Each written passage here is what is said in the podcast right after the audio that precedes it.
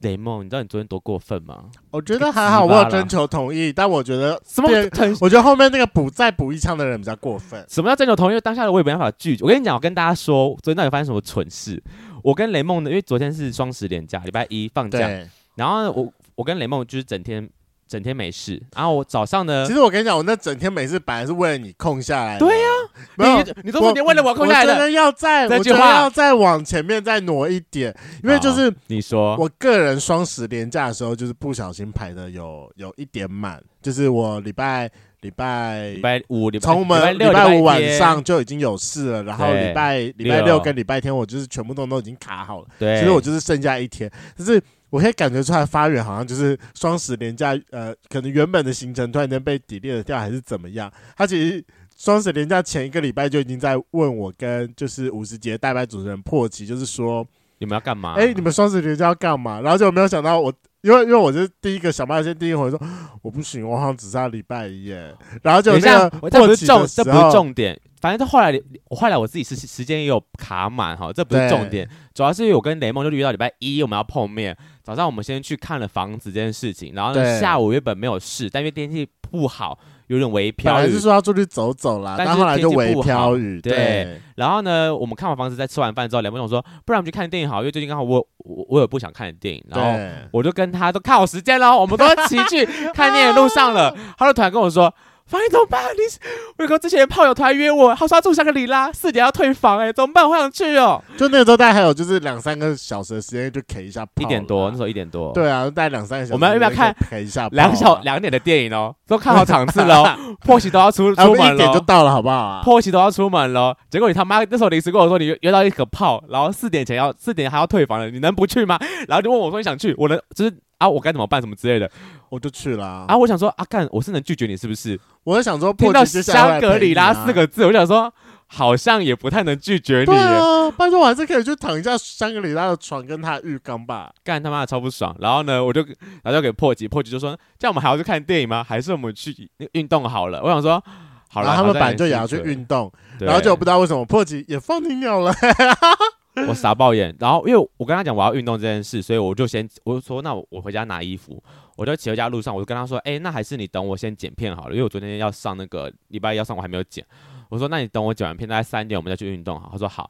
我回到家讲一半，大概两点多的时候，他就他他传密我说，拍谢，今天运动我要给你，就是我要给你取消了。他说因为我高中同学来找我。我们好好聊天。我说啊，不是要运动吗？他说下次啦。我说干你娘，两个都放掉，我什么意思？我觉得你就是不应该在那个时候把它延后掉，你就是应该要先去运动完之后，然后再回来剪片。我就想说，我剪完片，然后一起弄一弄出门，这样我就可以。好好的做，我之后想可以运完运动完之后，我可以做别的事啊，我就不用还要想着卡着说，我还要减肥，我要减肥，我要减肥，这件事情卡得很烦呢、欸。我觉得这就有点是我们之前提到，就是我之前跟就是软壳蟹，就是谁等谁的问题了。他一定就是等你等到太无聊，然后就突然间有一个朋友来约他，他自己说他可以等我的 game，你才王八蛋，你这边给我突然要约炮，我们都要去看电影了，我们都讲好时间，两个人在约炮，干。那香格里拉吗？还是要去住一下？但我跟你讲，我真的得到一个蛮有用的资讯。好，请说。他就是说。香格里拉的会员，他办会员不用钱，就是针对当不用钱 啊，他办会员不用钱，但是就是针对当月寿星的话，会有三千五百块的餐券可以让你使用。然后去问过他的四人房，他四人房其实大概也也不贵，而且你还可以去选说那种就是打通间的那种，其实是两间的那种。他说让四人房大概才一万块，我想嗯，这样算算一万三呢。包含餐券，你可以在楼下使用。房间是送的吗？但不是啊。对啊，就是房间一万块啊。嗯哼，对啊，然后送你三千块的餐券啊。嗯嗯嗯，给当月生日寿星啊。嗯嗯嗯，对啊。然后还有就是他的行政走廊跟 Happy Hour，我觉得嗯，算一算，也没有到爆很多，但好像可以接受。三个人分的话，所以你就说明年吗？没有，我说今年破解生日了啊。而且香格里拉的 feel 是蛮好，有没有破很多吗？是哦，就从二到三呐、啊，哪有啊？一万块，我说三千块是送的，三哎三千五是送的，那就是一万块两个人分的，那有三三个啦，好好好，三哪有？我一直都算三个好吗？好好，而且你知道，就是它很方便的一点，就是说它那是可以打通的，你花到破钱钱比花的比我还多哎，没有啊，加起来是一样的，哪有？你的礼物还没到，我对你，那加起来是一样的。等到再说。反正给我一笔算一笔哦，他才花两千块而已。很好笑，可以考虑，可以考虑，可以考虑。你说在破奇生日的时候，大家去住香格里拉吗？对啊，好好，我觉得可以考虑。好像挺挺北拜的。好好好好好，我们考，我们来筹划，我们来筹划一下这件事情。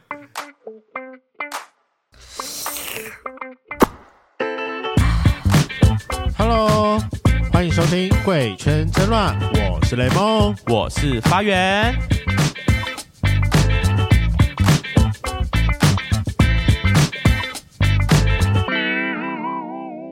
好，大家不知道还记不记得我们上一次有自办一个活动，就是去带大家去酒吧玩。那时候我们就去一楼，哎，拜托各位圈粉，我们办的活动真的很好玩，就是报名报名，赶快报名。哎，我们下次要办什么时候？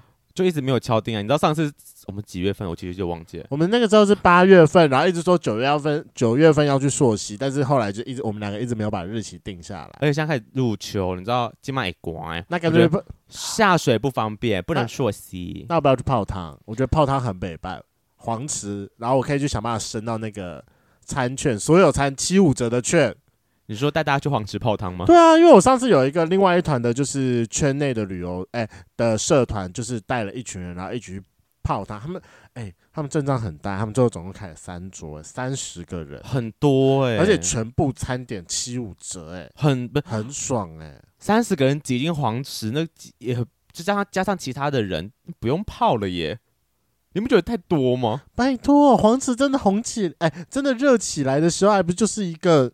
下水饺吗？好可怕、哦！我们就是让他们去玩他们的，然后我们就是专心泡我们的。我们之后就是餐桌上见，七五折很爽哦。所以我们只负责搭到门口，跟最后大家就是约好时间，在几点几分我们在外面吃饭。而且这次比上次福利更多，就是上次只有看到脸，这次看到贵州哎。你确定会有人想来吗？毕竟要全裸哎，大家会不会很害羞？如果不来，那就是不喜欢泡裸汤，那我就觉得他这个活动就是不适合。OK，那如果会来，那就是肯泡汤，肯泡裸汤。OK，但我只期待来的人不要就是太兴奋，就就是整晚翘在那边。你说看到你太兴奋吗？就是看到我们两个太兴奋，应该是不至于了。我们应该没有这么有性吸引力吧？还是会有人拉你去那个蒸汽房、蒸就是蒸汽室这样？我期待有人有人把你拉进去。欸，但我要先承认，就是虽然说我在节目上就是讲的很多，但其实我还是比较喜欢在 私人空间里面打包。哦，蒸汽是不行是不是？对，就是针对野外来说，我这个人比较就是害羞一点。好，我们上次办完活动，我就是在活动当中认识一个圈粉。他是个小网红，我跟你讲，认识他认识他之后，我发现说完蛋，这个人来头不小。这个人在 IG 就是上面有一点三万人呢，而且他是在网络上知名的网红布洛克。重点是他为什么不露脸？他们那时候我一直在想说，这个人是谁啊？到底要长得怎样？万一我到现场我认不出来，我怎么办？你说在办活动之前吗？对。我其实没什么印象，因为是你去接人的。但是在聊天的时候，发现说，哇，这个人其实来头不小，而且这个人蛮好笑的，就是他的人生阅历蛮丰富。Uh -huh. 就是说不行，那我一定要邀他来节目。当下就说我要邀你来节目，但殊不知我们两个就是悄悄悄，或是我。我们认真约他啦，就敲到现在，从六上次讲八月嘛，八月八月，现在都十月了，都快过两个月。我昨天把你邀来节目上了，太忙了啦，大大姐忙什么？忙工作很忙，啊，工作很忙。明天放暑假，反正给我忙很忙了，超不爽的。那个时候准备要开学，他比较那个啊。哎，欸，你知道我我后来在哪遇遇遇到他吗？我在 G Star 遇到他。我觉得五十三太阳，然后呢，突然有个我忘记是谁对到谁的眼，然后突然叫我。就突然对到鸟就打打呼了，就是忙到白天要工作，晚上还要跑 G Star，很累。Oh my god！Oh my god！差一点过劳，我们就只能在 G Star 碰面，不然平常就是想约他就敲敲不到。好了，那我们欢迎今天的来宾，IG 拥有一点三万粉丝的小网红厌世哲学家。Hello，大家好，我是厌世哲学家。哎、欸，呃，就是呢，我先自我介绍一下好了，好，就是我在 Facebook 有一个粉丝专业，然后经营的比较久，然后 IG 是。这一两年才比较开始认真经营，所以 IG 是一点三万人，可是 Facebook 有二十二万人，啊、这是炫耀，这是炫耀。然后我出过一本书，大家如果听完今天的、那个，你有出过书？对，我出过书，吗？对，我你们不知道吗？我出过书啊，明天没讲。对，然后就是如果大家听完今天的 Podcast 有兴趣的话，可以去支持我一下。我的书的名字叫做《厌世讲堂》，颠覆人生的庄子十堂课。觉得大家对庄子有兴趣，可以买来了解一下。我会把这段全部剪掉。没有，老师，老师，我有问题。好，到底要怎样才可以出书啊？就是如果你本身就是以写文章在网络上，你写文章，然后就刚好被一些编辑看到，对，然后他因为其实现在台湾出版业他们就是是一直不断的出新书，然后都来赚钱嘛，对，所以呢，他们就会一直很希望能够找到新的作者，然后来帮他们写书，所以他们其实应该是编辑比较会主动来找你接洽，哦、对我我都是编辑来找我，然后跟我谈的。那你怎么只出一本啊？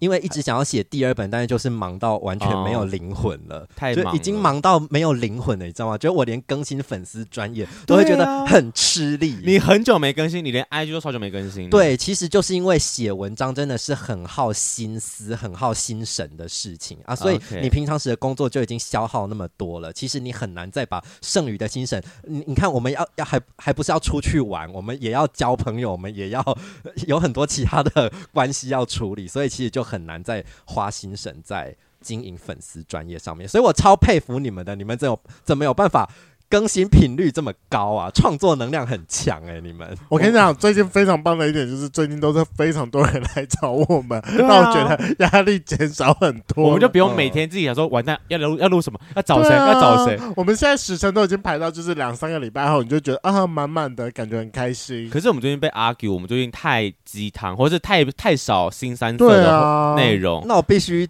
你今天跟观众道歉一下，因为我包袱很重，我可能也没办法聊太多新山色的东西。我跟你讲，这不是我们的问题，哦请去怪厌世哲学家，去灌爆他的 IG 跟 FB。对，就是要请大家见谅啦，因为我的真实的我在。现实生活中的职业是在学校当老师，所以就这个职业多多少少可能还是会对我有很多的束缚。这样没关系，但我相信就是大家对于老师这个职业一定会有相当多的遐想，毕竟充满幻想。斯文败类总是特别的吸引人。没错。好，那还是担心我们有圈粉不认识你，所以说要麻烦你做下一个简单的自我介绍。那在本节目最简单的自我介绍就是报一下你的同志 IP，总共六码。好，我的同志 IP 是。一八零公分，然后六十七公斤，这个体重是对我来说还蛮困扰的，因为我一直很想要很努力、很努力的运动，然后很努力的吃，想要上七十，但是一直都上不去。为什么一百八的标准体重不是应该要九十吗？为什么你要变重啊？因为就我自己会觉得说壮一点比较好看，比较比较会圈内主流的审美。所以你现在是有肉还是？你等一下可以，你等一下可以摸摸看，我觉得是有一点。那我可以摸摸看咯。可以。好，是哪边？你说这边吗？对，我觉得你摸一下肚子。我我其实很好奇肚子，肚子跟啊，今天那个有有一点肠胃炎，所以它会突突的，不要摸肚子。还好，哎，那你肚子会特别练吗？还是其实还也会练肚子啊？哦，他胸其实有有。有有一点硬度在，有啦，只是因为现在今天冷嘛，穿长袖会盖住，会看不出来。所以你也是在有就就是有稍微在经营一下你的身材的部分，这是一定要的啊。你不是只有在文笔上比较厉害吗？哎呀，我们做做文人，现在是内外要兼具，文人不能不能只有内在，还是要外表要打理一下这样。然后年龄的话，其实我有点。不太想讲，但是为了表达我对贵节目的诚意，我还是 在这边公布一下。好，有什么不能讲的？请问，不就是姐姐吗？因为我觉得，因为我现在已经很少遇到年纪比我小的人了。真的吗？就是我在夜店，或者是就是反正就是我在网络上认识，你在夜店才容易遇到，就是打他妈每个都是年纪小，跟什么鬼一样？对啊，二十几岁的你对。然后我真的是我在社交场合，我都会。我都会，我朋友就教我一招，就是如果好，比如说在 G Star 遇到，然后就你如果问我我几岁，我就应我我应该要问说，哎，那你觉得我几岁？啊，反问人家。对，然后大部分得到答案是什么？就是。我比较常遇到的答案就是可能像二十六岁或二十七岁、二十八岁，然后我就我就应该要回答说：“哦，你好厉害哦，怎么猜对了？” 人家不要脸的人，大家很保守哎，都往下猜哎。对，就是他妈的吴鱼尾纹这样子，你跟我说你二十六岁，哎呀，眼睛比较累，所以眼周部位对眼霜擦起来，扎起来。我觉得这跟我们今天主要讨论的东西真的是蛮像的。我最近有年纪压力，所以你还还没有报的年纪。他还没有展现他的诚意给我。我三十出头，所以我三十三岁。三十三，对，毕竟也是三十有三了耶！天哪，三十有三，再过两年就三十五。了。对，想当初还在看《三十而已》，觉得说啊，我就是那个里面的那个角色，觉得刚满三十岁，呃、现在已经三十三岁了，好可怕！这个疫情过了，我也都二十七了，对，莫名其妙人生。停滞了两年，对啊，对，所以我等一下可能讲到一些东西，会吓到收听这个节目的一些小弟弟们。你说太老成吗？就是他们可能这辈子没有听过这些名词之类的，有可能有年代，你知道经历过不一样的年代吗？对，OK，那我们接下来的长度、粗度。这个部分，我觉得我学生就想听的就这个了。啊，我觉得我先保留一下，因为我真的很怕我学生会 Google 到这一集，然后就觉得，哎，你们知不知道老师他多大多 为人师表？对，你刚刚说内在外在都要兼顾，那内在到底多少？你要让你要让学生们知道说你的外在到底练到什么样的程度吗？哎呀，我觉得我还是先保留一下，但我只能够间接的透露说。不小喽，不小不小，那就值得期待了。等下我们请发源验货，还可以吗？可以吗？我怕他在我面前，我怕他在我面前硬不起来。我很好奇你的菜到底是怎样？哎，我的菜，我现在我以前会很喜欢那一种像韩团偶像，像什么。BTS 或者是像现在原子少年那一种，以前啦，但是我现在口味变了，就我觉得过了三十岁之后，喜欢的类型会渐渐的有一点转变。我现我现在喜欢就是不要太不要太精致的，不要太精致。对，但是我我会比较喜欢整个人看起来有质感，就会觉得你生活过得还不错的样子的。然后我我不喜欢呃我不喜欢胖的，就我还是比较喜欢。瘦瘦的，瘦的然后匀称匀称，OK，这样的感觉。因为刚刚在上来的路上，我们有聊到，他说他有个暧昧，就是暧昧很久的对象。我可以看照片吗？你这样子会断我桃花吗？不会，很多暧昧啊，奇怪了。赶快借我看一下，说不定那个就是在听的就是你啊，就是你是那个暧昧对象。可以看一下吗？就，就是跟我的型几乎。快要一模一样了，觉得很多人看到很多人看到都会觉得就是很像双胞胎或什么。哦，我以为大家会喜欢自己不一样的，就是、可是没有哎、欸，我观察到很多圈内的情侣其实都根本都长得很像哎、欸，你不觉得吗？有一些是，有一些是因为毕竟大家会。努力的往自己喜欢的方向前进，但可能就刚好我们两个就是喜欢跟自己不一样的人吧。对对，我喜欢小只矮的，我喜欢。胖的 胖子 啊，我喜欢高一点的。你已经一八零，一八零很难找，好不好啊？对，所以就是这对我来说还蛮困难。所以现在这个暧昧对象是已经有有有比你高吗？呃，比我矮一点点而已，但差不多就是接近一八零，但是没有一八零。哦，那还好了，差不多，差不多不会差太多。所以也是长相一副斯文斯文的。对对对对，OK，好，那刚刚最后一码角色，角色角色的，先让我猜好了。嗯，我觉得看起来就是一脸零号脸了。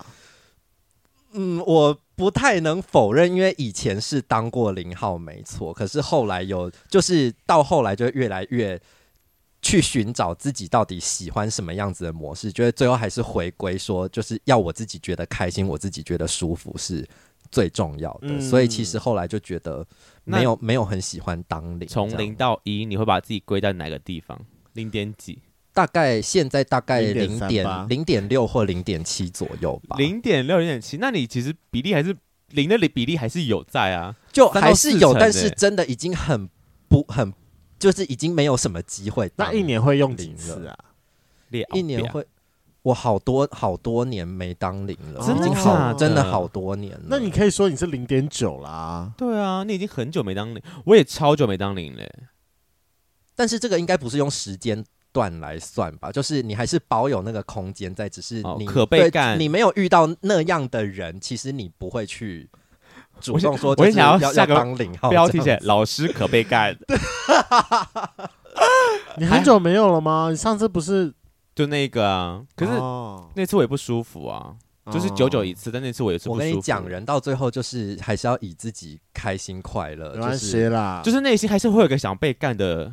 欲望，我们之前有一个老师，就是有跟我们讲说，其实男同志大概只有百分之三十的人有办法享受刚刚交这件事情。怎么可能？哪那么多零？可是台北不是一直零吗？对啊，我身边很多零号的朋友，他们都好爱被干吗？对，为什么连干都讲不出来？欧巴在哪里？请问？可是我就很好奇，他们喜欢被干，只是是身体心灵是身体上有享受到，还是单纯的心灵上，或者是他们是奥斯卡影后，就是很会演，对，要负责交差，嗯、因为就觉得说伊琳好像是。性交中一定要进到的阶段，啊，嗯，这倒也是，就是不一定要衣领啦，不是说一定要性爱就一定要衣领，嗯，就像我自己当零号的时候，我也不是走个身体舒服，我是走个心灵满足的概念，就是想要被压，想要。我懂哎，我懂哎，对。哦，我讲完我觉得好羞耻，要被蹂躏的灵魂啊！好了，这一集还是有讲到一些新山色，可以的。我觉得我们今天这集可以留住观众，可以留，跟够了，只是够了。OK，好，那诶，我们因为在。呃，前几天跟你对访刚的时候，你有提到你是云林小孩，你是哪里人呐、啊？就是我，我跟你们两个都有共通点呢，所以我一开始听到你们 podcast 的时候，你们有时候会聊到跟自己有关的事情，然后我就会听到雷梦是云林人，然后就觉得、嗯、哇，好亲切哦，因为我自己就是云林人，然后也到也到台北这边来读书，你们都北漂哎、欸，都是北漂小孩，对。然后我跟发源的共同的共同点就是我们是同一个星座，我们都是巨蟹座，啊、所以但是你后来说你。比较偏双子，对，哎、欸，看你真的听很细，对啊，然后可是我就会真的很巨蟹，我就会真的非常的多愁善感，然后是在七月中是不是？我我是在七月初哦，七月初，OK OK，非常的 七月初，对，怎样？跟就是跟阮先生一样啊？你也是软壳蟹吗？我是寄居蟹，多硬，常常换壳，壳多硬，需要被保护，常常需要换壳。对，这个说法好像也不错哎。对，男友换很快是不是？呃，以前了，两只手都数得过吗？呃，就是我觉得很，我我我是很难进入到承诺，就是敢我们见我们就是当男朋友，我很难进入到最后这一个环节。但是暧昧对象是一直一直都还蛮多的，这样啊？你到现在还是吗？呃，就因为我觉得要到那一个说可以成为男朋友的那一个我。在我这边要过很多个关卡，关卡也对，就是。因为我到这个年纪，其实我已经很多对于爱情的那种美好幻想已经破灭了，所以我就会去想，我就很明确知道自己要什么。比如说，我就会觉得我完全是不能够接受远距离恋爱，所以远距离就是绝对不可能，就完全没有讨论的空间，绝对不可能。那我我还能说，那远距离到底是怎样算远距离？就是交通工具三十分钟以内无法达到的地方，对我来说都是远距离。树林。树林算远距离，淡水远距超远距离，欸，这个有点夸张，因为我住因为我住在南市角，淡水你不觉得真的太远了？真的真的，哎，南市角就嫌远了，好不好？大哥，对，就是我我觉得好，如果是。如果是就是比如说男视角，然后就到中校蹲话，我觉得还还好，对。但是我已经在已经嫌弃，已经觉得有点远了。南势角到中校蹲话也差不多了，好不好？就紧绷啊，紧绷了。对，差不多。就是我到了这个年纪，会觉得很有很多对于。另外一半的要求会非不，并不是说要求很高，我觉得不是要求高，而是很明确，就是你已经会自动筛掉一部分，对，会你会很快很快的筛选筛选筛选，但是你你还是会享受暧昧的感觉，对，你还是会享受跟别人暧昧的感觉，又是一个渣男，不要这样子讲，就是啊，巨蟹都是渣男。我们我我至少我不会我不会给承诺啊，就一开始我就不不给承诺，不给承诺不渣吗？不是渣男，渣男是给承诺又不理你，给承诺之后就是好像没说过那些话一样。没有啊，你不给人家也会猜啊，臆测就觉得你对我这么好啊，但是我没有，应该是那我就会就是到时候就是会说，可是其实真的真的也没有承诺过什么。渣男，渣男，这就是渣男言论啊！我怕我被带坏了吗？云林小孩到台北被带。太坏了吗？欸、不要一直怪罪在台北好吗？台北是一个很棒先进的城市，没有承诺就没有责任。对，哎、完全同意。哎呀，我们在云林当小 gay 的时候是完全不是这个样子的。长大了，长大了，可能一开始在打包前就是说，嗯，那我们两个现在到底是什么关系？打完炮就被晕晕爆了，对对，对。现在我晕船，难如登天啊！笑死我。好，所以你就是云林小孩嘛？那。你自己那时候在云，你是搭到高中吗？还是？呃，就是我是在云林读到高中毕业，因为我觉得我们。就是中中南部的小孩，我自我不知道别人怎么样，但是至少我身边的人好像会有一种默契，就是大家会觉得说，你就是大学你一定要去外地读，我觉得你要学习独立了，所以其实基本上大家都会读大学的时候就会去外地。然后我大学的时候是读彰师大，因为那个时候我就是觉得我将来就是要当老师，嗯嗯，那我不想当国小老师，我只想要当国高中老师，所以那个时候就是台湾就是三所师大一定可以修中等。教育学程就是台师大、彰师大跟高师大。那其实我也是选离我家比较近的。嗯，为什么？为什么？那你为什么不一开始就直接跳级台台台师大？因为我觉得小时候就是对自己的能力很没有信心。嗯、然后呃，小时候觉得其实我我不知道就是雷梦会不会同意，但是就是至少我因为像我家我爸爸妈妈不是。知识分子觉得他们不是不算是读书人，所以就是一直到那个快要高中，一直到快要高中毕业要填大学的时候，其实我并不是很了解大学的那个排行，大学的那个状况到底是怎样。对，所以其实其实是因为我的家族里面有人读过，有亲戚读过张师大，所以就觉得说，哎，张师大是一所还不错的学校。OK，又离家稍微近一点，对对对，所以就去就选择去读那里这样子。好，那你自己在云林念书的时候，你自己在什么时候知道自己是 gay 的啊？呃，云林就是个乡下的地方啊。哦、呃，对，因为其实，在我们那个地方啊，呃，其实从小到大，其实身边的父母啊，然后或者是老师，其实都很少会去讨论到一些跟性有关的问题，或者是跟性别认同有关的问题，其实是基本上接触不到。尤其我又比你们大几岁，嗯，那个时候就是整个社会环境好像会再更封闭一点，嗯，所以其实这方面的资讯是几乎没有办法接触到的。对，然后再来是国中的时候。呃，我读男生班，然后男生班里面其实会讲到同性恋之类的，也都是好像对霸凌，然后或者是骂人的之类的。哎、欸，那你在国中的时候，你有没有被什么其他男同？因为你国中有，也就是会比较阴柔一点嘛，那个阴柔特质会。那有没有被男生是欺负呢，还是他们把你拱成女王？因为我，我听过两种，就是很极端的。呃，我都不是，我比较特别一点，因为我从小到大我都不算说有被欺负或有被霸凌过，嗯、我算是都没有。哦、那还，那是因为我觉得我的个性本身就是一个很随和、很好相处，然后很会看人脸色的人，嗯、所以呃，我觉得班上的男同学会把我当成就是一般朋友，不会、嗯、不会特别的觉得说哦，这个人娘娘腔，或者是这这样子去霸凌我，就比较不会。所以我觉得我一路成长也都还算蛮幸运。蛮幸。那他们有没有曾经对你可能投，就是说要不要去厕所一起？因为好像国中小男生很就在性启蒙的阶段，就会对自己的鸡鸡很有兴趣。你有被邀约过这种局吗？我没有，但是我那个时候，我现在突然脑中想起一件 很有趣的事情，就是我国中的时候，就是因为人缘太好了，嗯、所以就变成说。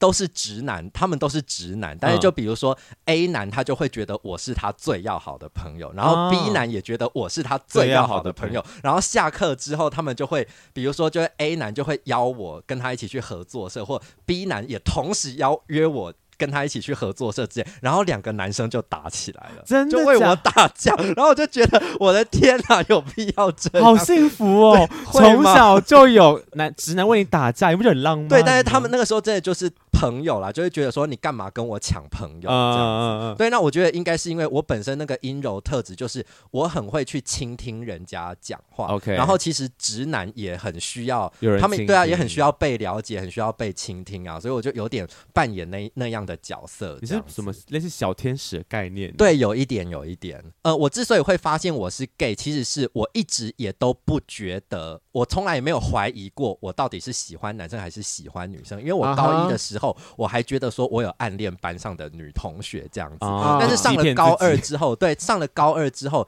就有一个高一的学弟在我隔壁，就是他们班级就在我们班隔壁，就哦，真的太帅了，就是长得又高又壮，然后就又会跳。Breaking 又会打篮球，嗯，然后就是真的是帅到一个，就是那个时候心里就是非常的明确，就是觉得我喜欢好喜欢这个，好喜欢这个学弟，很喜欢他，他简直是完整的重现了一个在高中时会想象的另外一半的样子，哎，完全就是，啊、所以那个时候就是非常的明确，就是骗不了自己，就是说，呃，原来我就是真的很很爱。男生，所以该不会全班的女生都爱那个学弟吧？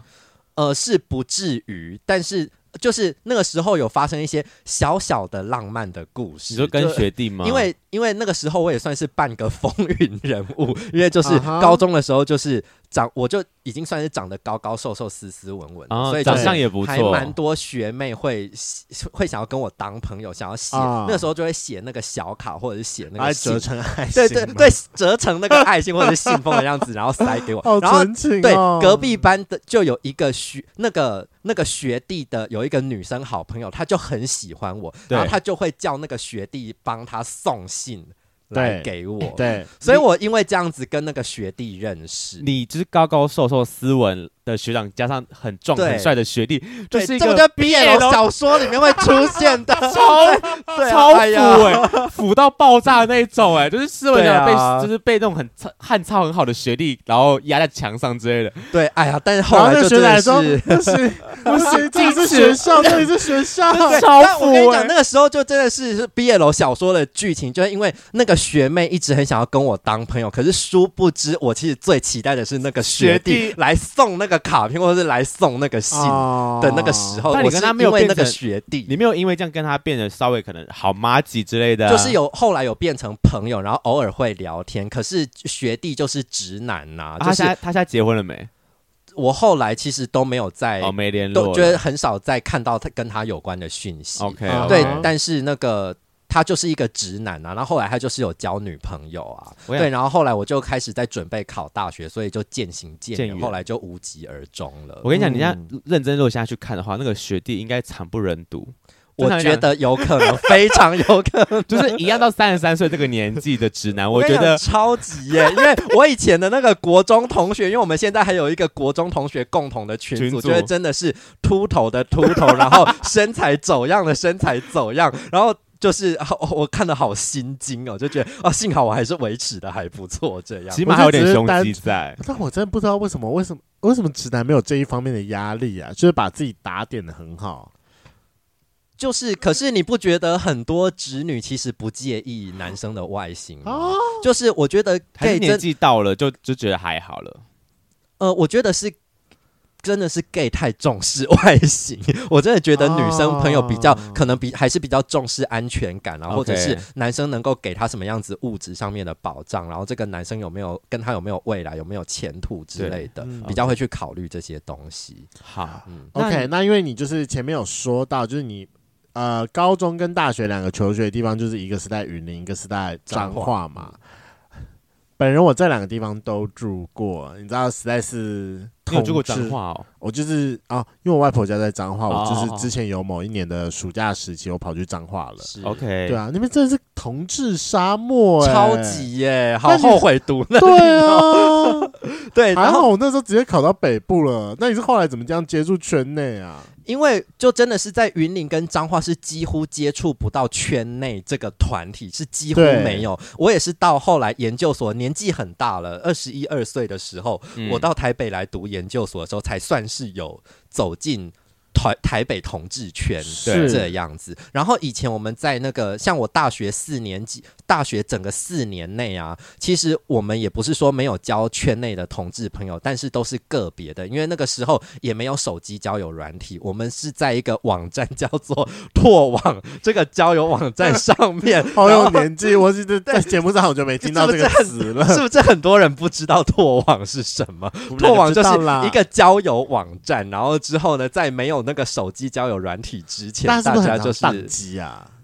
我觉得以前还好，以前是大家会抢着要登征友启事，然后登抢、哦、不到名额登不上。那要抢名额，对，因为那个他好像只限定你只能够登记五百则征友。征友启事，因为他、哦、他会一直轮流跳出，他会在首页一直轮流跳出来，哦、所以你不可能全部的人都可以登上去，哦、他一定是有开放时间让你抢抢，你才可以登得上去的。哦、对，然后说那个是对我们来，对我们这些用过拓网的老人来说，拓网是一个还有时候真的是会勾引起我们整个回忆的一个。网站呢、欸？因为就是那个时候 在上面，对，真的是忆当年。那个时候在拓网上面交友，真的是非常的单纯，因为我们会那个拓网有一个日记功能，就是你每天都可以写日记。然后因为像我就是我读中文系嘛，然后就是很会用文字表达，然后我又是林黛玉性格的人，我就内心很多愁善感，很多很多那种情绪想要表达，然后就会写每天写那个日记啊，就会写说哦，我今天遇到了什么，然后我的感受怎么样，然后就我在思考什么什么事情，然后下面就会有很多网友来回复你，就会很多网友跟你说，哦、跟你很跟跟你有很多共同的想法，然后之后或者是来你的留言板，然后留言板都留言留很长一串，那、嗯、你不会觉得这样很不真实吗？你怎么知道他到底是真的还是假的？还是有没有可能就是说，哎、欸，怎么办？我不知道这个我要怎么回，帮我回一下好不好？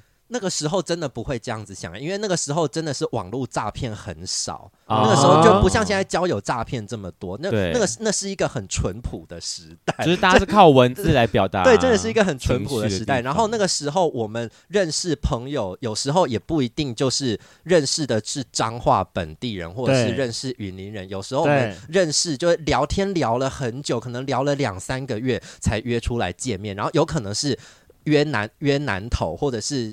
可能认识的是新竹人，然后我搭火车去新竹找他，或者是嘉义人，然后他搭火车来彰化找我之类的。好浪漫哦，天哪！对，然后之后就是那个时候也是有接触圈内，但是就是都是属于这种个别的认识。哎、欸、哦，对，等一下，我好好奇，那、哦、假设他们你们真的是约在外县市，你们要怎么认出彼此是谁？谁会不会先说好说我那天会穿什么颜色的衣服跟裤子吗？不会啦，那个时候就那个时候已经都有照片了，哦、对啊，所以一定会先交换照片，哦、你一定会先知道对方长什么样。玫瑰花，对，而且 而且你不要忘记，那个年代是大家还不太会用修图软体的年代，很真实的照片。对，那个时候，对那个时候照片没有真的，你本人就真的就会是长那个。但你不会收到照片之后发现说啊，干我不想见面了啦。呃，但是你对啊，那你就一开始你就不会约他出来了，而且会先换照片，都一定会先换照片。OK OK OK。对，哎，那这边当然我就有两个问题想要问。第一个问题是，就是。因为你刚才说针对圈内都是个别个别个别，那你不会觉得说让你圈内的朋友非常的零散，没有就是属于自己的一个圈内的 group 吗？嗯、对啊，以前真的没有哎、欸，就是在我到台北来之前，其实是真的没有固定一群圈内朋友是没有的。Uh huh, uh huh. 然后是我到台北来之后，我就发现要有一群圈内的朋友真的好重要哦，因为就是你们才会找到共同的话题，而且你的圈内的朋友才会带你去认识这个圈子里面很多多彩多。多姿的很丰富多元的一些面相，真的，这我真的好有感哦。这句话，对。然后我我印象比较深刻，是我到台北，因为那个时候是我大学毕业之后，我考研究所，我考到台大中文所，对所以我是到台大这边来读书。然后我一到台大的时候，我就是很兴奋，我就觉得哦，我终于到台大了，我一定立刻要去加入那个很有名的那个社团。你说 Gay Chat 的吗？很有名的台大男同性恋社 Gay Chat。然后之后我就是。去参加他们的迎新，然后之后我就变成那个他们的固定社员，是这样子。然后他等于是算是带领我进入这个圈子很重要的一个团体。比如说我第一次去同志夜店，或我第一次参加同志大游行，或者是我们在上那个社课，就是认识很多跟同志有关的议题，都是都是在 Gay Chat 这个社团。是他他好像是把我养把把我从一个小 gay 这样子养大的感觉。对，还蛮感谢他们。圈内父母社课要上什么啊？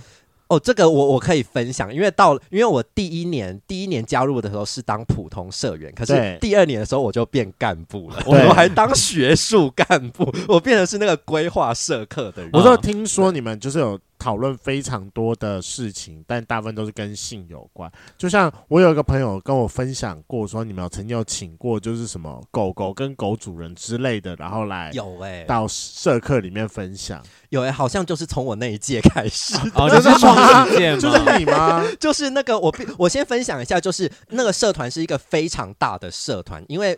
对。那个 Gay Chat 的社团并不是说只你只有是台大学生才能加入，不是，它是一个开放性的，哦、所以其实、哦、对啊，就是距离台大比较近的一些学校，比如说像世新，也有很多学生会来，然后或者是近了，对，世新还蛮近的，世新不是在那个对，就是就是属于在那个就在那个，所以你就知道 Gay Chat 的这个这个社团到底有多么的强大了。对，然后师大的也会来啊，然后也有远远程远道从正大过来的也会。会有，okay. 然后也有已经三十几岁那种出社会的人，他也会也会来，对，想要来认识新朋友。还是我们应该去一下？对，其实我觉得我们可以去。我是很多年没有去了，所以我帮我们推荐，帮 我们推荐 受邀。我我想要以受邀的身份进去。好，我再去跟他们那边的跟学弟妹讲，没有没有学弟。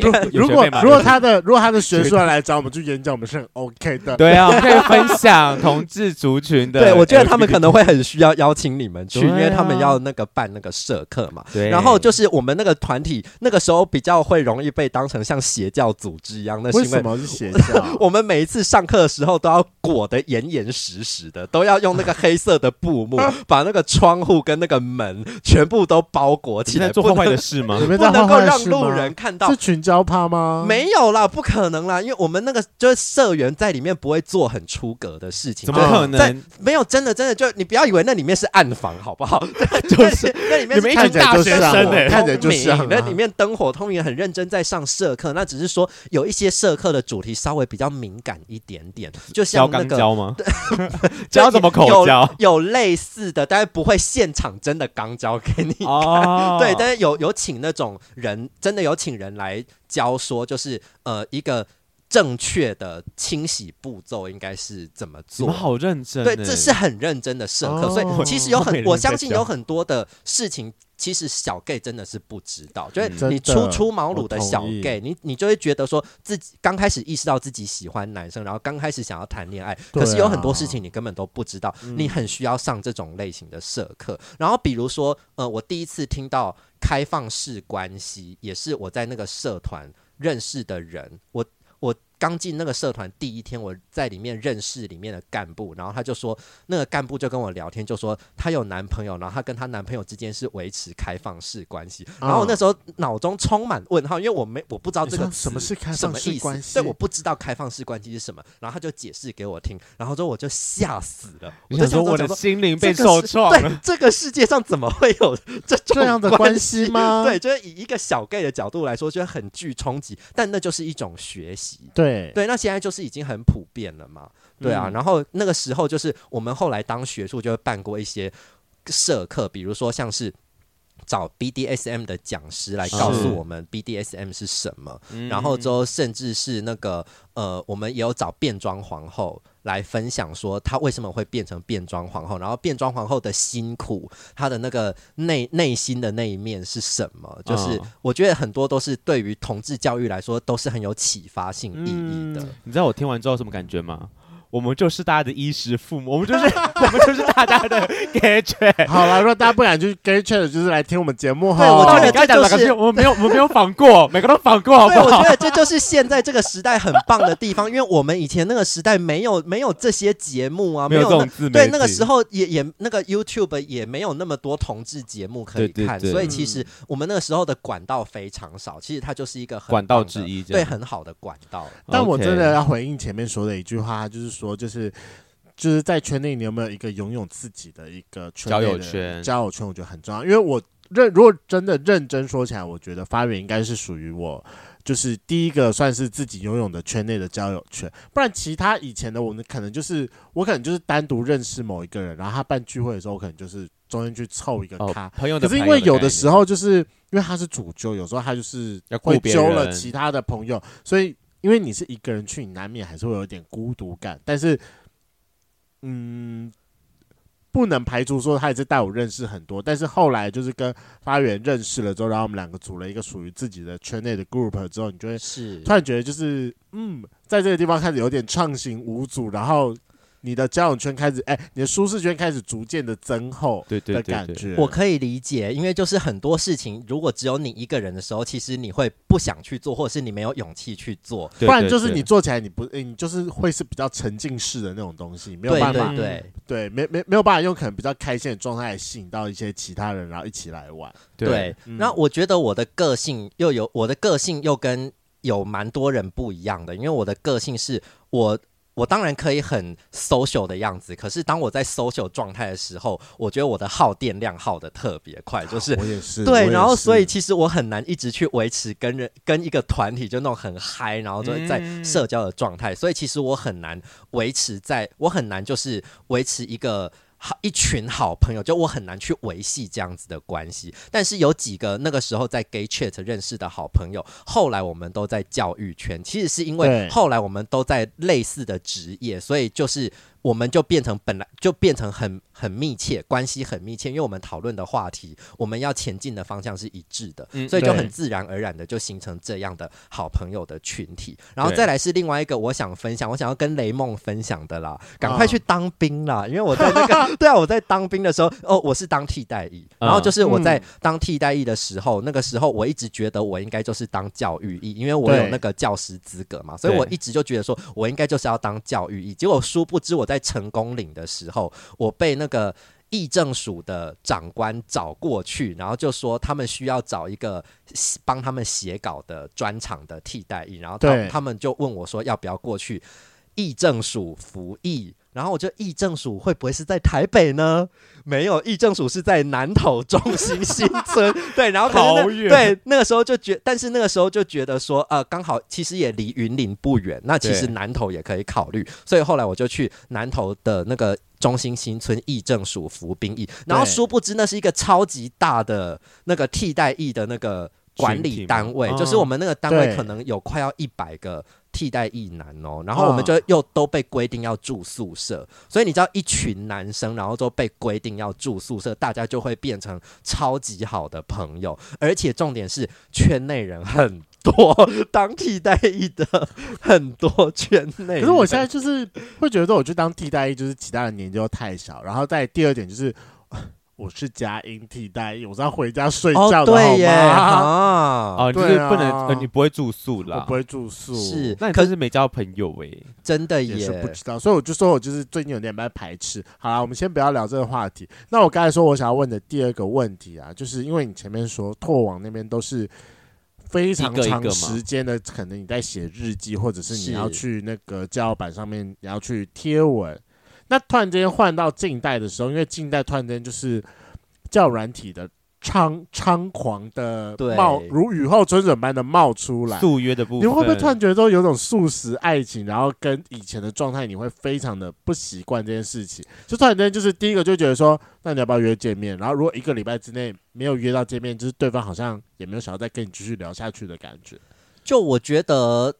也很快的就适应这样子的步调啦，对，因为这这就这是一个时代前进的浪潮，你不可能跟你不可能不跟上嘛。我有点像你们这种寄居蟹，就是比较不能接受改变，然后你要先内心演过很多小剧场，说。为什么现在已经变成这？这就是我在当小 gay，我在当小 gay 的时候，一定是经历过很多这种内心的纠结、挣扎、折腾。可是人会长大，就是你多经历几次这一种，你那种内心就你会一直一开始的时候当小 gay 的时候，就会想说：哈，他为什么不理我了？是不是我做错什么事情？是我刚刚讲错哪一句话，或者是说我哪里长得不好看，然后所以他才离开我，他才不理我。所以那后来就会越来越觉得。越来越接受，这就是一个圈内的常态嘛。是对，就是对男人来说，本来就是哦，他对你有兴趣，就会就会有后续。其实没有兴趣就结束了。对对对，所以我觉得会演，就是我觉得交友软体，当然它是有一个呃。它是有一个它的便利性在，是对，那它其只只是说这个便利性它造成了让我们的欲望流动速度更快一点而已。嗯、其实我觉得男人的本性本来就是这样，所以也没有、哦、也没有什么好不接受的。就你要在这你要在台北这座城市里面在圈内生存下去，那你就是要接受这样子的状况啊。OK，那这个时候、啊、呃，应该说以前拓网那个时候啊。呃，你们花了这么多时间在网络上面，可能观看彼此的日记，然后或者是彼此的文章，还是彼此的留言。那见到那个人的时候，你你的感觉是熟悉的还是陌生的？好，那万一是熟悉的，然后在经历过你们见面之后的聊天之后，他还是你想象中的那个样子，还是其实不一样？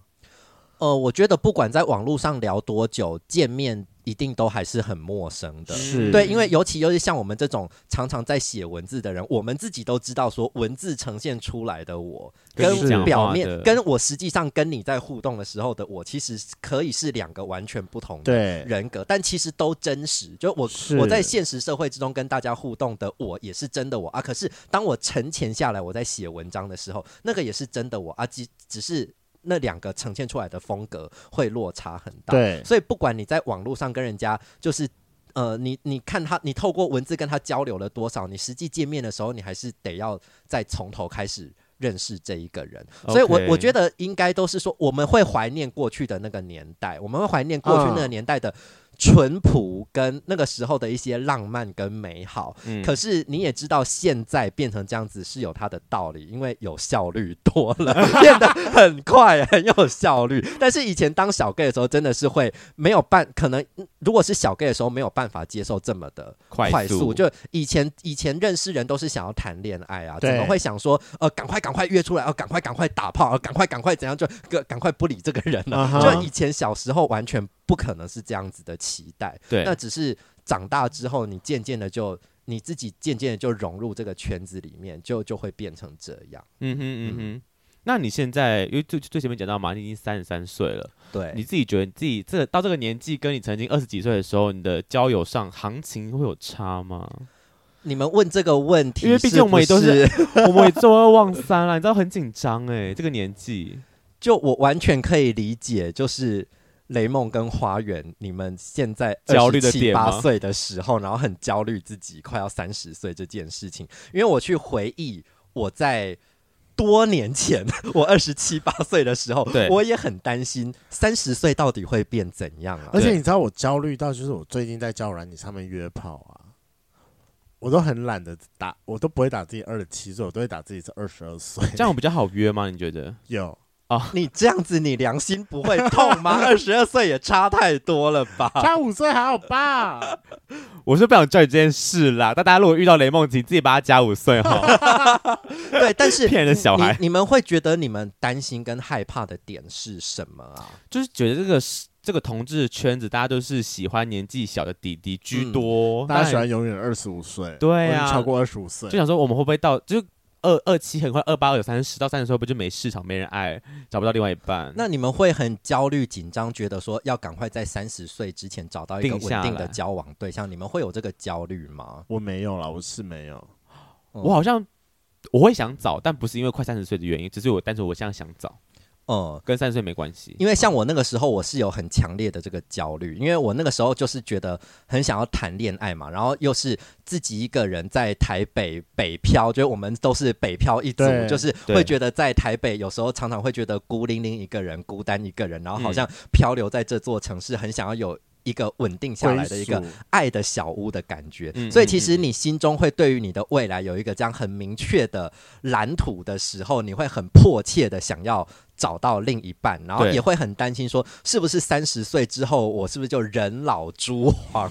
就人老珠黄，这件事情，对，我就找不到另外一个人跟我在一起，就无法去实现我人生理想中的一个蓝图。我觉得我那个时候大部分的焦虑是来自于这个。那后来这个焦虑，你觉得？是怎么样把它化解？首先是我在二十九岁的时候，我真的谈了一场恋爱，然后我真的很喜欢我那个时候的交往对象，结果呢被甩了。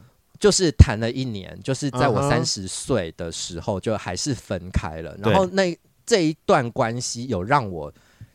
醒悟很多的事情，就会有让我感觉到，就是我跟他在一起的时候，确实是很快乐，然后我也觉得很幸福，然后我也觉得说，哎，是不是我人生理想的那个蓝图已经快要实现了，就是或者说已经实现了的样子。那可是后来才发现说，两个人在一起其实有很多客观条件，或者是呃，也许。你你自己一厢情愿的觉得说你们两个人在一起很幸福，但是对方也这个样子想吗？可能不见得。那有很多的问题，可能只是没有搬到台面上。有时候就是当他搬上台面的时候，可能你们就发现，哎，其实并不是其实很这么的。对对对，就所以最后又分开。所以我觉得经过这些事情之后，我感觉到的是，呃，我。到了三十岁之后，我渐渐的我接受现实，我没有像以前一样活得那么的理想主义。啊、对，就是我我不会觉得说，我并不会去觉得说我一定要怎样，我的人生才是幸福跟快乐。对对，就以前我太执着了，我觉得我一定要找到另一半，然后我要跟他有在台北要稳固的住在一起，然后建立一个爱的小屋，这是我理想之中幸福人生的样子。对，对，对，但是我现在会觉得说，呃。人生还是要看缘分跟机缘，那并不是说，也许我也有一点接受，可能这个人不会出现，对，或者是很有可能未未来有也不是长这个样子，嗯，但就是我不会觉得这样子不好，因为每一个人本来我的人生就跟你的人生不一样，对，你的人生也跟他的人生不一样，对，所以呃，我们就每一。甚至是有可能有没有可能三十五岁的时候你才遇到最适合你的那个人？嗯、我觉得也完全有可能性在。所以我是觉得我现在越来越接受现实，就比较不会有这样强烈的焦虑压迫着我。这是第一点。然后再来第二点是，当然我现在还没有到说快要四十岁，我也还没有到真的很严重的老化的程度了。所以就是我觉得现在三十三岁的状态，我是觉得。我好，我有感觉到我是我我人生目前为止最好的状态，嗯嗯，就是各方面我都是最好的状态，所以我现在其实是完全没有遇到什么觉得自己行情不如以前，嗯，我是几乎没有感觉到这件事情，就我觉得我越来越好，啊，这样子，对，然后还有一个还有一个观察点就是，你不觉得就是年纪小，就是十几二十岁，真的就是。最受欢迎吗？就是这是这是不是一个迷思？就这是真的吗？就你二你二十几岁的时候，你会不会喜欢比较成熟一点的人？我得承认，我现在对于十几二十岁的，一定有时候一定只是单独贪图于他的身体，对吧？但是我 如果要进到下一段，要要进到更进一步的关系，他一定不在我的考考虑范围之内。嗯，这倒是对。尤其是最近，我万一是要进到认真关系，我的考虑范围我会往上找，我不，我不太会再往下了。对啊，像我现在就是往下，我可能就是随便乱，哦、就是随便要撩撩他，单纯想撩他而已。嗯，我懂。对对，然后你们再想想看，你们二十几岁的时候谈的恋爱关系，是不是也就是很脆弱，或者是说其实是很很不稳固的？感情关系，嗯，就我会我会觉得到了三十岁，会你你思考或者是你跟别人建立关系，会是到另外一个另外一个你考虑的都会是另外一个面向的事情。但我觉得只是单纯因为我个人太慢开始谈恋爱了，是因为嗯，也也没有说要鼓吹早恋，但是我觉得每一段关系里，你一定都有你要去学习跟你面对自己的地方，但是我就是。这么慢才开始谈恋爱，然后当时我的另外一半又是一个很早就开始谈恋爱的人的时候，就是你知道，就是针对一些情侣的沟通上，或者是呃看法上需要调整的地方，就是我都是没有还尚未尚未被调整过的时候，那另外一半就会相当的辛苦。对。所以，如果说你到了三十几岁，我觉得你会有另外一种魅力耶。你会有另外一种魅力，就是你会让二十出头岁的人觉得哇，你懂好多，然后你人生阅历好丰富，我可以从你身上学到很多东西。而且对于他们而言，你有超能力。对，当然还是钞票是没有到可，还是没有到可以包养人的程度。但是，但是偶尔有有一点点吃饭之类的，对我们来说都不是个太大的难事。是，对啊，对。而且这些小朋友可能就是来到你住的地方之后，可能还会觉得说：“哇，你怎么生活品味这么好？然后你你很有质感的人，这样子。”对，好啊，那我们今天谢谢厌世哲学家，我觉得是可以消灭一些我们对于三十岁这个迷思的焦虑跟奇怪的幻想，觉得会不会到三十岁我们就没人要了这些奇怪的东西。好，那如果想要再知道更多厌世哲学家平常就是想的东西的话，欢迎去追踪他的 IG 跟他的 FB。还有他自己出一本书，叫做《厌世讲堂：颠覆人生的庄子十堂课》，请大家多多支持，谢谢。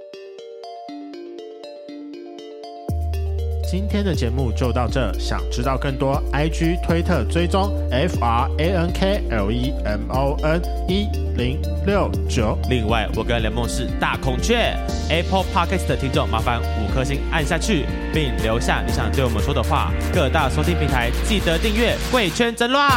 最后，如果喜欢我们节目，IG 连接点下去，抖内我们旅费，让雷梦可以再去校外教学。那今天晚上就到了，晚安，拜拜，拜拜，讲拜拜，拜拜。好，那最后问一下你，就是因为你刚才说嘛，自诩为寄居蟹，是，那你有曾经就是让你私私生活这么混乱的事情，在工作上被同事或学生知道吗？我要先澄清，我从来没有私生活混乱啊！不可能偶包成这样子？你怎么换那个？你这样不算私生活混乱吗？没有，就是你我，可是我觉得我每一次。没有，我觉得我每一次暧昧对象，我都还算是有用心在经营啊，只是如果可能每两个礼拜换一次而已啦，差不多。对啊，那就是在外人眼里就是这么混乱啊！拜托，我都被人家骂渣男了，好不好？你有没有听我最新上的那一集？他们来骂我的私生活很正常啊，但是你知道，我就前阵子心情不好的时候，我妈也也在那边跟我讲说，我跟你讲，我心情不好的时候，就是会把厕所刷的很干净，刷到就是亮晶晶的，我心情就会好了，就是。真的，你心情不好的时候，不要一直用酒精跟打炮来麻痹自己，这是老妈的原话哦。是哎、欸，我赞成哎、欸。然后我觉得混乱的部分，呃、我觉得就是我我我不知道为什么人年纪越大，好像越在意隐私。Okay, 所以其实我越来越不想去。谈很私人的东西去跟别人讲，然后再来是我我连我的 IG 私人的 IG 我都关闭了，就是我也不想让人家知道。关闭是说完全没有在，你就关闭就删掉吗？还是？就我现在我只有在经营厌世哲学家的 IG 而已，然后我自己个人的 IG 我是删掉了，我不用了。你根本也没在更新，好不好，大哥？我，就是我不想看我的朋友们正在发生什么事情，然后我也不想让人家知道我在发生什么事情。你知道我我们以前大学的时候，班上也有一个人，是因为他年纪跟我们差很多，就是我们那时候大概读读书的时候，大概可能是二十，好，假设二十岁，他那时候他。他可能他个人就二十五或二十六了，是因为他大学有读到一半之后，然后他又不想要，没有没有，他又不想要读他原本读的那个专业，所以说他又转换跑道，所以他就开始重读。然后那个时候他大概在大五的时候做了一件事情，有点让我没有办法理解，是因为他有养两只猫，所以说他本来自己就已经有两个账号了。哎、没有，他本来就一个账号，就是专门来 po 猫咪，然后他的账号名称也就是用猫咪。可是他那时候也会用那个账号来一下他自己的事情。对，他那时候是合并的。但是他在到大四的时候，他就分成另外一个出来，就是属于他自己个人的 IG。然后重点，他的那个 IG 里面是不追踪别人的。嗯，然后但是他会选择让他想知道的人追踪。嗯哼，对，所以他就是对于他而言，那就是一个非常干净的一个账号。哦，但我私人小天地，我，我那个对我那时候没有办法理解这件事情。嗯嗯，回馈就是厌世哲学家说，也也许就是因为我的年纪层跟他不一样，他也许那个时候就已经开始注重他的隐私。就我自己反思了一下，我刚刚的想法是觉得说，就是你你。PO 这你 PO 你把你的生活分享给别人看的那个目的出现啊，也是啦，一方面也是这样啊，对，就是但是就是会讲说以比如说以前我很爱 PO，我以前也是就一很爱 PO 私人的那种现实动态，然后很喜欢让人家知道说我现在在哪里玩，在哪里玩，其实是想要引起人家的关注，其实是想要好像可以。引起人家的话题，可以去参，哦、好像人家参与你的人生，你也参与人家的人生的感觉。是可是现在就会觉得越来越懒惰，做这件事情，哦、就觉得不需要去跟别人报告我在过什么生活。应该说不需要做这件事，就会有人主动来贴你了啦。不会啦，不是这样子说。大家记得去追踪他哦，好，谢谢啊、哦，谢谢，谢谢雷梦跟花园，拜拜。OK OK。